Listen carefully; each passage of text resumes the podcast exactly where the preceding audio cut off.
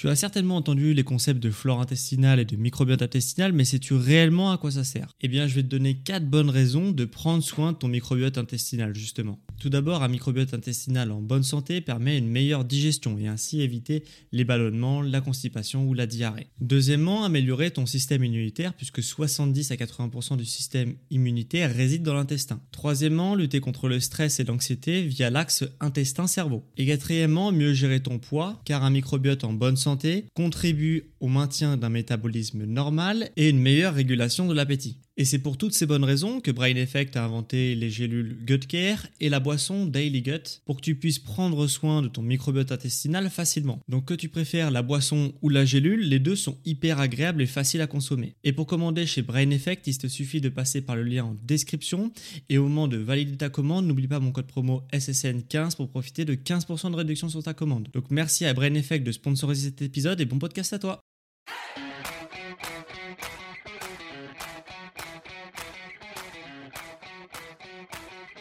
Ok, bienvenue à tous et bienvenue sur le podcast Sport Santé Nutrition. Je m'appelle Médéric, je suis coach sportif et tous les dimanches je te permets de te remettre en forme et de te transformer physiquement grâce au sport et à la nutrition tout en prenant soin de ta santé. Et aujourd'hui on va voir un nouvel épisode nutrition puisqu'on va parler de transformation des aliments, on va parler de raffinage alimentaire. Alors certes c'est pas hyper sexy dit comme ça comme thème pour un épisode, mais c'est hyper hyper important quand on parle de nutrition puisque c'est hyper hyper important tout simplement de savoir concrètement ce que tu as dans ton assiette car on parle souvent d'aliments complets qu'il faut privilégier, soi-disant au, profit d'ingrédients qui sont blancs.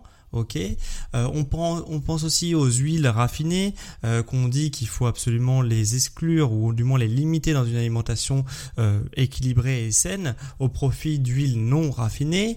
Donc voilà, le raffinage alimentaire, c'est quelque chose, c'est quelque chose qu'on parle beaucoup euh, quand on parle de nutrition. Mais je me suis rendu compte que la plupart des gens et même certaines personnes parfois euh, du domaine de la nutrition ne savent même pas expliquer ce que c'est que le raffinage des aliments et comment il se compose, en qu'est-ce que ça change sur justement bah, les aliments, ok, en tant que tel, puisque le fait de faire un phénomène de raffinage, bah, ça va modifier l'aliment. Mais qu'est-ce que ça modifie? Bah ça, c'est beaucoup plus flou dans l'esprit collectif et même dans l'esprit individuel de certaines personnes qui sont dans le domaine.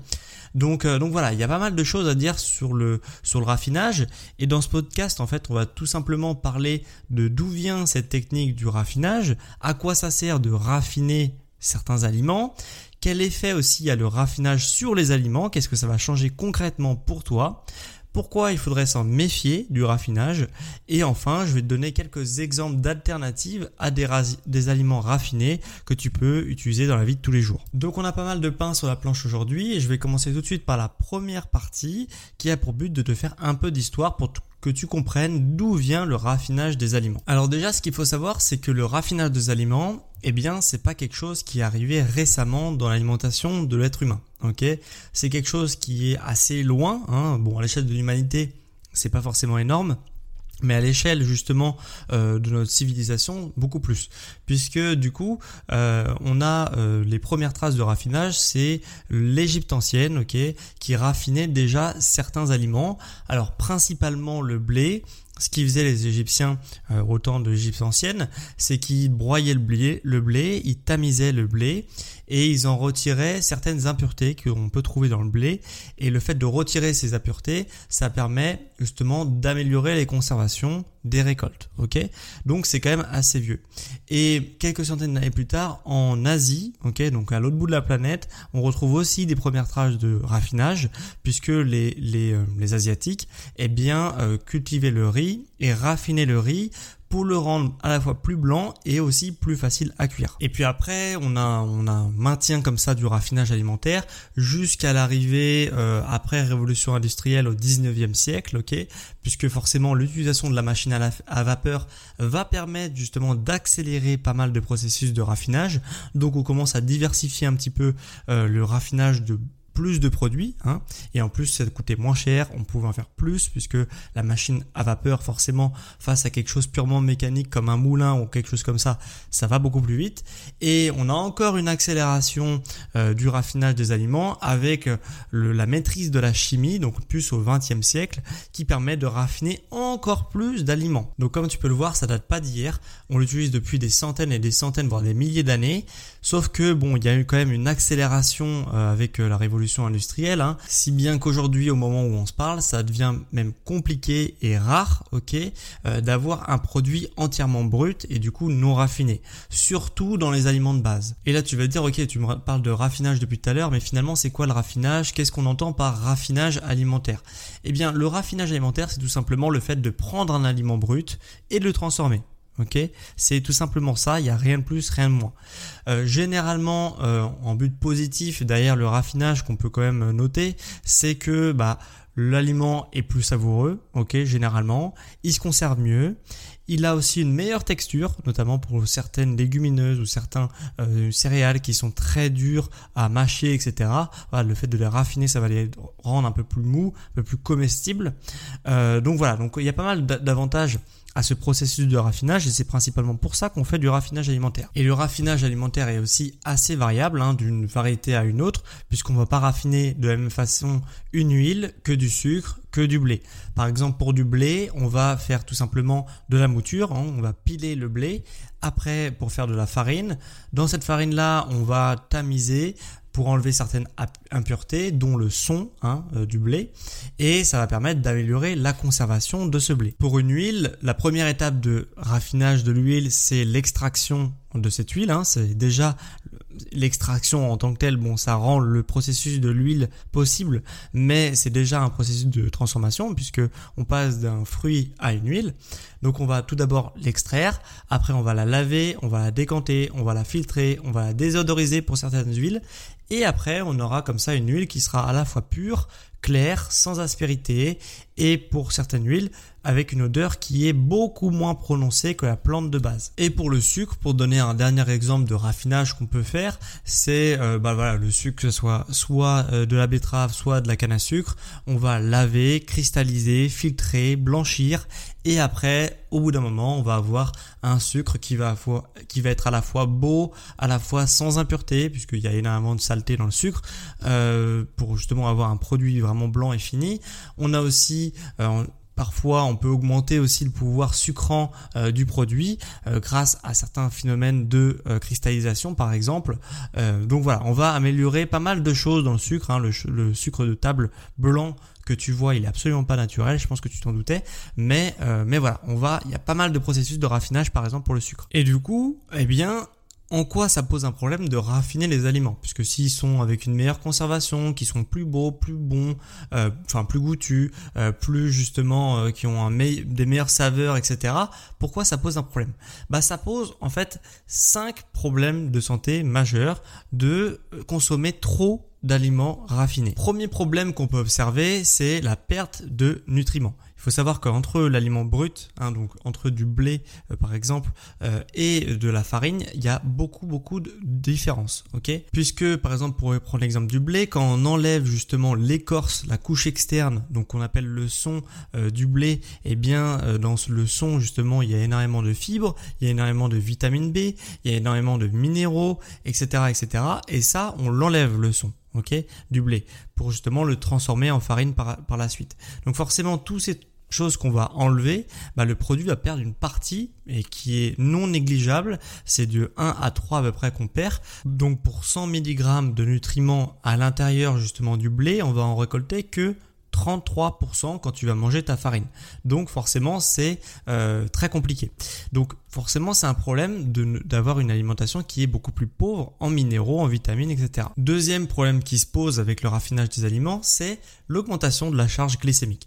Puisque bah, les, normalement t'es pas non plus étranger au concept de euh, d'indice glycémique, de charge glycémique, etc., etc. Eh bien, euh, voilà, si tu comprends assez bien ce concept, tu comprends que bah, quand on va raffiner certains aliments de base qui vont avoir un indice glycémique relativement faible, de 30, de 40, eh bien, en le raffinant, on va pouvoir avoir des indices glycémiques de 70, de 80.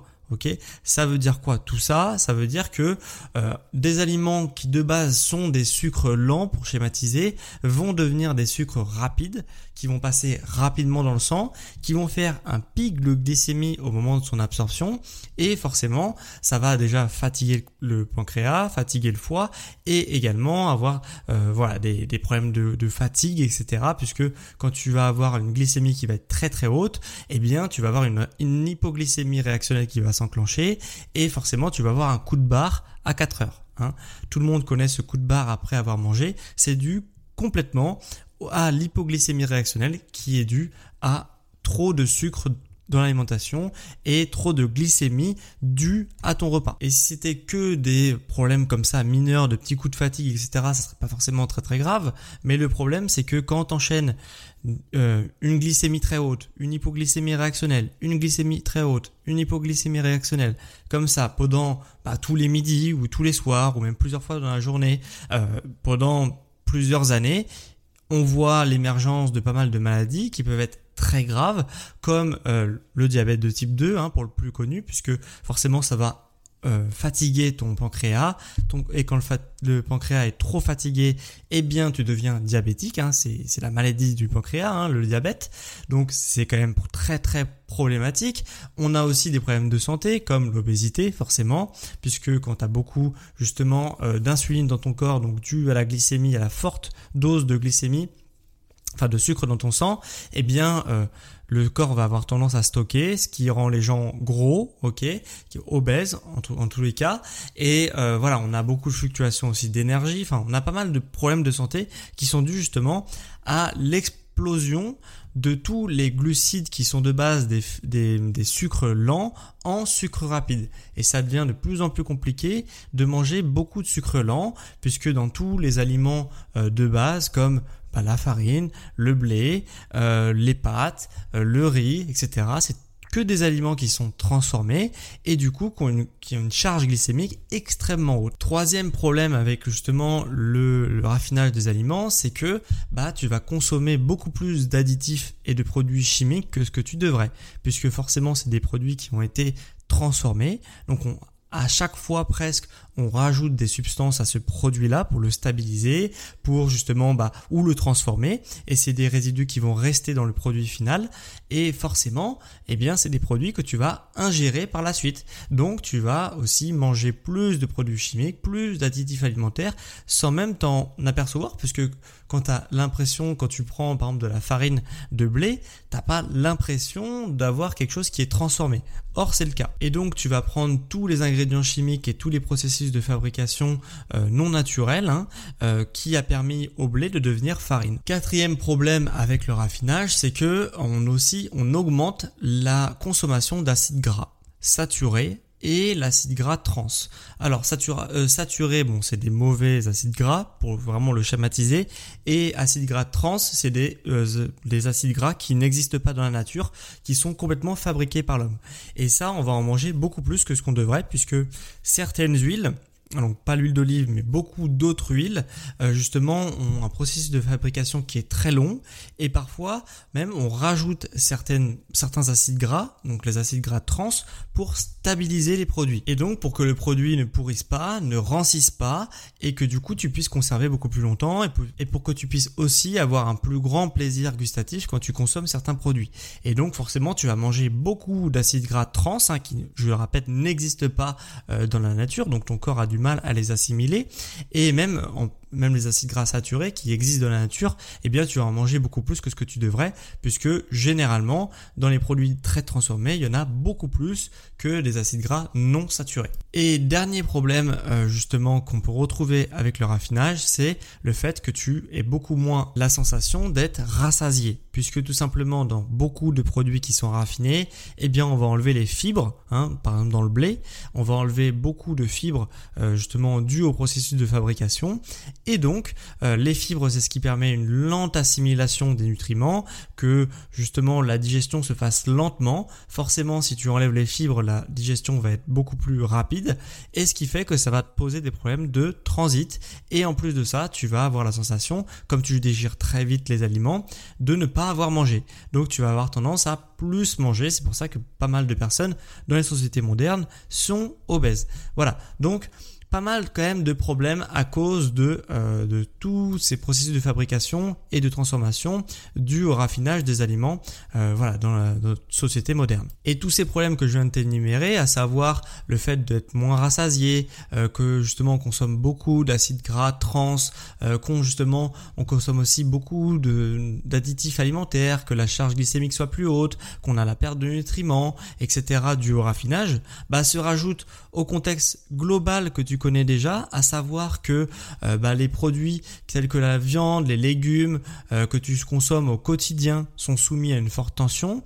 Et donc ils ont un devoir, les, agriculteurs ou les euh, maraîchers de production qui est extrême. Et du coup bah forcément chaque produit va avoir un peu moins de soins dans chaque produit.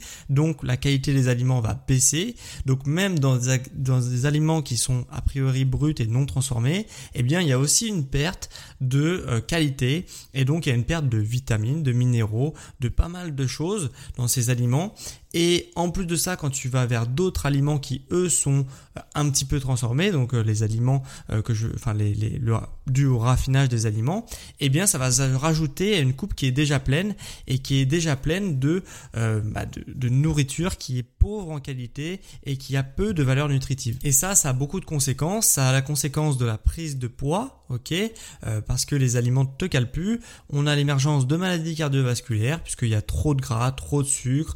On a l'émergence du diabète, je te l'ai déjà dit, des troubles digestifs dus au manque de fibres et aussi de carences nutritionnelles dues à l'ensemble de la nutrition qui est euh, complètement bah, de mauvaise qualité. Et c'est très compliqué maintenant de se fournir dans des produits de bonne qualité. Et en plus de ça quand tu prends d'autres produits ils sont raffinés donc ils sont même plus bruts.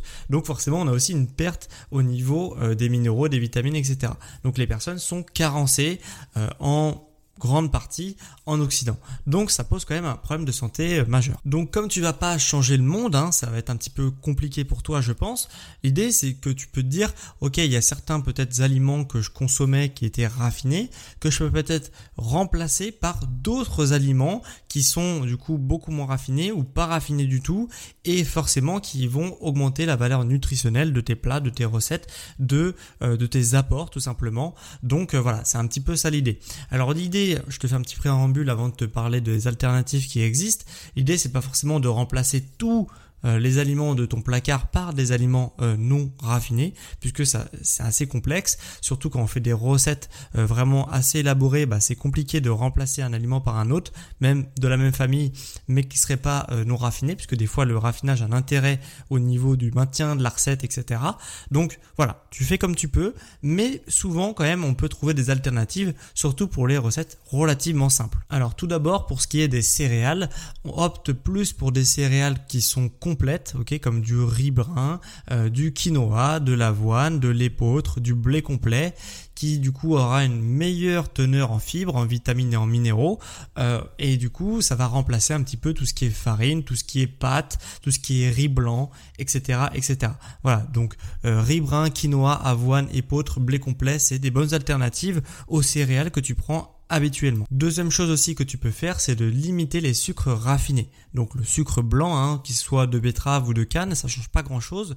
Il faut essayer justement d'avoir des sucres qui sont de meilleure qualité, comme le sucre de coco, euh, le sirop d'érable, euh, le miel, euh, voilà, mais les sirops naturels aussi qui peuvent exister. donc voilà, tous ces aliments-là sont bien meilleurs, bien plus intéressants à la fois gustativement et justement nutritionnellement. Donc dans certaines recettes, quand tu peux remplacer ton sucre par du miel ou par du sirop d'érable ou par autre chose, bah fais-le et tu verras que généralement en plus ça a un meilleur goût. Il y a aussi des farines qui peuvent être alternatives aux farines de blé euh, blanc, ok euh, Eh bien il y a des farines telles que la farine de patate douce, la farine de coco, la farine de sarrasin, la farine de pois chiche, voilà, qui peuvent pas mal remplacer. Généralement, surtout pour la farine de patate douce, bah c'est quand même de super qualité, on peut faire énormément de choses avec, mais l'inconvénient c'est que c'est souvent plus cher. Hein. C'est sûr que le kilo de farine il est vraiment très peu cher, hein, le kilo de farine de blé normal, euh, donc ça va être difficile de faire euh, bah, aussi peu cher.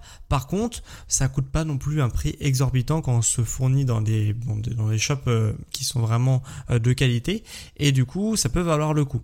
Et ça te permet justement d'avoir une farine qui est beaucoup plus intéressante en termes nutritionnels. Pour les huiles, on va privilégier plus l'huile d'olive vierge extra, ok, pressée à froid, c'est encore mieux, et euh, ou alors l'huile de coco euh, vierge euh, classique. Voilà, c'est vraiment pas mal, pas mal pour justement avoir des huiles qui sont un peu moins raffinées. Et pour les salades, tu peux prendre aussi de l'huile de sésame. Attention pour l'huile de sésame, il ne faut pas cuire cette huile-là puisque elle ne tient pas à la chaleur. Donc c'est vraiment pour les plats froids. Donc on en a fini un petit peu pour les aliments bruts que tu peux remplacer, mais bien entendu, il faut également limiter tout ce qui est snack puisque généralement tout ce qui est, snack euh, ou les choses de goûter, etc., il y a toujours n'importe quoi dedans. Donc forcément, si tu veux avoir un contrôle sur bah, tes valeurs nutritionnelles, il faut éviter tout ce qui est comme ça. euh, quitte à faire ces céréales maison ou ces snacks maison, justement pour contrôler vraiment ce que tu mets à l'intérieur. En plus, bien souvent, ça a un meilleur goût. Par contre, bah, ça a l'inconvénient de devoir acheter des aliments pour passer un petit peu de temps à cuisiner, mais c'est tout à fait faisable. On évite aussi tout ce qui est euh, boisson, qui est raffiné, qui est transformé. Hein. Donc on évite euh, tout ce qui est soda, etc. Puisque là-dedans, bah, c'est bourré de sucre et c'est du sucre blanc, etc., etc. Donc on va privilégier des euh, choses qui sont un peu plus, un peu plus bah, saines, hein, comme des tisanes, voilà, des choses comme ça, des même des smoothies, des choses comme ça qui peuvent justement être euh, non raffinées et qui sont aussi excellentes pour la santé. Donc j'espère que ça t'aura quand même donné quelques idées justement pour limiter euh, le nombre de produits transformés et raffinés dans ton alimentation. Donc voilà, l'idée c'est de le limiter. Tu pourras jamais euh, arriver à un total de zéro produits raffinés dans ton alimentation. Donc il faut limiter. Peut-être qu'il y a certaines choses que tu prends un peu par réflexe ou parce que c'est moins cher, etc. Alors que tu peux te permettre d'aller chercher d'autres choses qui sont peut-être un peu plus chères ou qui sont pas dans tes habitudes alimentaires mais qui sont beaucoup plus saines pour ton corps. Donc voilà, l'idée de ce podcast c'est de prendre un petit peu là où tu peux faire certains efforts pour limiter euh, les aliments raffinés. Donc on en a fini pour ce podcast. Si t'as plu, bah moi ce que je t'invite à faire, c'est justement d'évaluer mon podcast sur Spotify, sur Apple Podcast avec 5 étoiles. Ok, tu peux évaluer de 1 à 5 étoiles. Si tu mets 5 étoiles, ça permet vraiment, vraiment, vraiment, vraiment, vraiment de soutenir mon podcast, mon entreprise, euh, pas mal de choses. Le fait justement que je sois aussi mieux référencé sur les plateformes d'écoute. Donc si ça t'a plu, bah fais-le. Comme ça, d'autres personnes pourront découvrir mon podcast par justement ton petit coup de pouce que tu vas me donner. Donc voilà. Donc merci à ceux qui le prendront deux secondes pour évaluer mon podcast. Deuxième chose que tu peux faire si tu m'écoutes sur Apple Podcast, tu peux écrire un avis sur mon émission que je lirai la semaine prochaine. Tu peux aussi, si tu m'écoutes depuis Spotify, euh, justement, bah, écrire euh, et répondre à la question de la semaine. La question de la semaine, c'est quels sont les aliments raffinés que donc tu ne peux pas te passer dans ton quotidien. Donc écris-moi ça euh, en commentaire sur Spotify dans l'onglet questions-réponses. Comme ça, je pourrais le lire tranquillement avec plaisir. Je lis tous les commentaires que vous mettez sur Spotify. Et dernière chose avant qu'on se quitte, pour ceux qui veulent un coaching justement bah, privé, personnalisé, à distance et au quotidien, et eh bien sache que tu peux euh, justement souscrire à ce type de prestation chez moi. Euh, il me reste encore deux places pour la période de juin, donc pour ceux qui veulent se remettre en forme, se challenger avant l'été qui arrive, eh bien euh, tu peux prendre rendez-vous avec moi pour profiter justement de cet accompagnement à distance.